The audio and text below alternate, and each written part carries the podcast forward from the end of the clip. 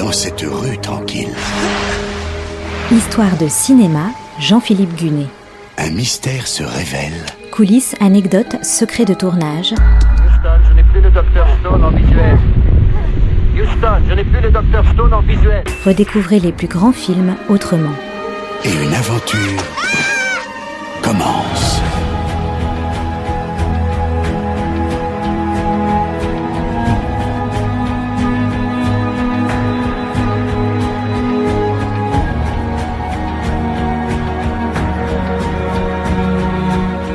Si je vous dis Mel Gibson, vous penserez certainement à sa riche carrière d'acteur, à ses rôles emblématiques dans Mad Max et L'arme fatale, mais aussi aux 5 films qu'il a réalisés.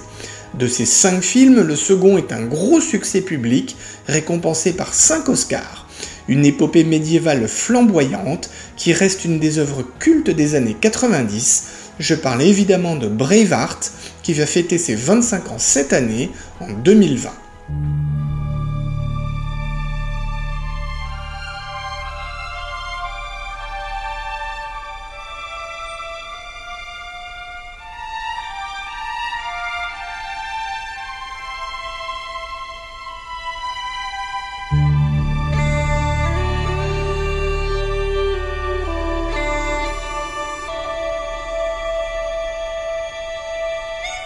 Le projet de Braveheart remonte au début des années 1990. Scénariste de télévision, l'américain Randall Wallace s'intéresse à William Wallace, un héros de l'indépendance écossaise au tournant du XIVe siècle. Un personnage dont l'histoire est racontée dans un poème épique de Harry l'Aveugle. Le scénario est acheté par Alan Ladd, un des cadres de la MGM, connu notamment pour avoir été le producteur de l'étoffe des héros.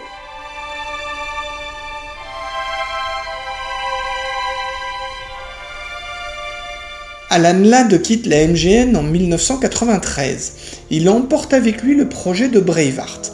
Mel Gibson lit le scénario, aime l'histoire, mais ne veut pas jouer dedans.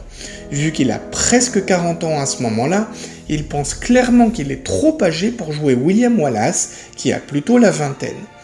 Mais l'idée de réaliser le film le séduit, même s'il pense d'abord se contenter de le produire et de confier la mise en scène à Terry Gilliam.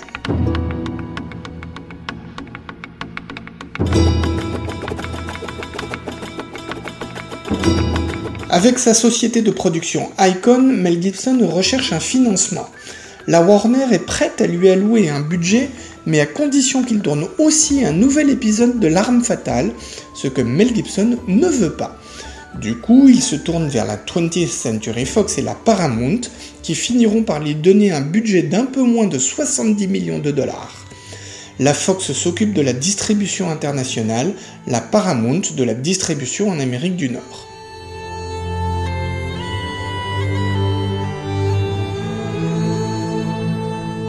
Mel Gibson a donc le scénario de Randall Wallace. Le récit est situé à la fin du XIIIe siècle et au début du XIVe. Suite à l'assassinat de son père, puis celui de son épouse par les Anglais, le jeune William Wallace finit par prendre les armes pour l'indépendance de l'Écosse. Le film montre des personnages historiques.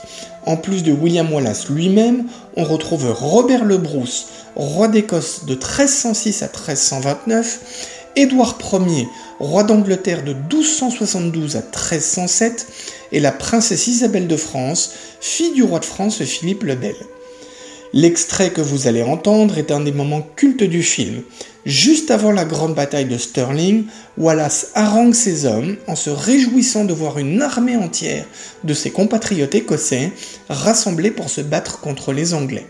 I am William Wallace.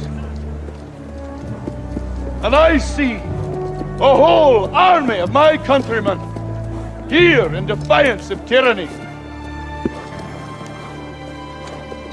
You've come to fight as free men. And free men you are. What will you do without freedom? Will you fight? Le scénario prend beaucoup de liberté avec l'histoire. Il réécrit le fil de cette bataille de Stirling. Il fait se rencontrer des personnages qui ne se sont jamais connus dans la réalité. Il accentue les traits de caractère, invente des trahisons qui n'ont pas eu lieu. autant de choix que Mel Gibson défendra plus tard en expliquant qu'ils sont tous au service de l'intensité dramatique.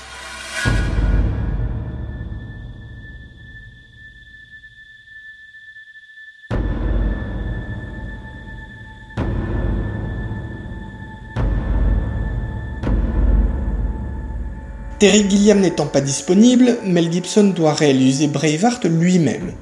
Il a déjà réussi ses débuts de réalisateur avec L'homme sans visage, sorti en 1993. Il ne voulait pas jouer William Wallace, mais en échange de son financement, la Paramount a exigé qu'il soit la star du film. Mel Gibson devait tenir le rôle principal dans le cinquième élément de Luc Besson, mais le retard pris par Braveheart l'oblige à y renoncer.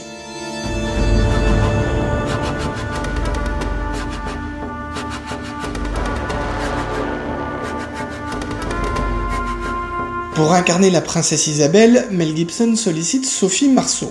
Le roi d'Angleterre Édouard Ier est incarné par l'immense Patrick McGowan, le héros de la série Le Prisonnier. Dans la peau du plus proche ami de William Wallace, on retrouve l'incontournable Brendan Gleeson, acteur irlandais qui avait déjà tourné dans Horizon lointain en 1992 et qui a été vu depuis dans de nombreuses productions hollywoodiennes. L'anglaise Catherine McCormack interprète l'épouse de William Wallace.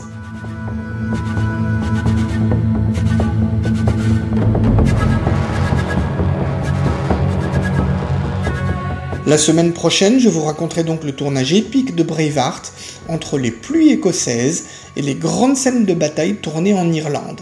Je vous parlerai aussi de ses 5 Oscars et de son style épique qui n'a pas vieilli.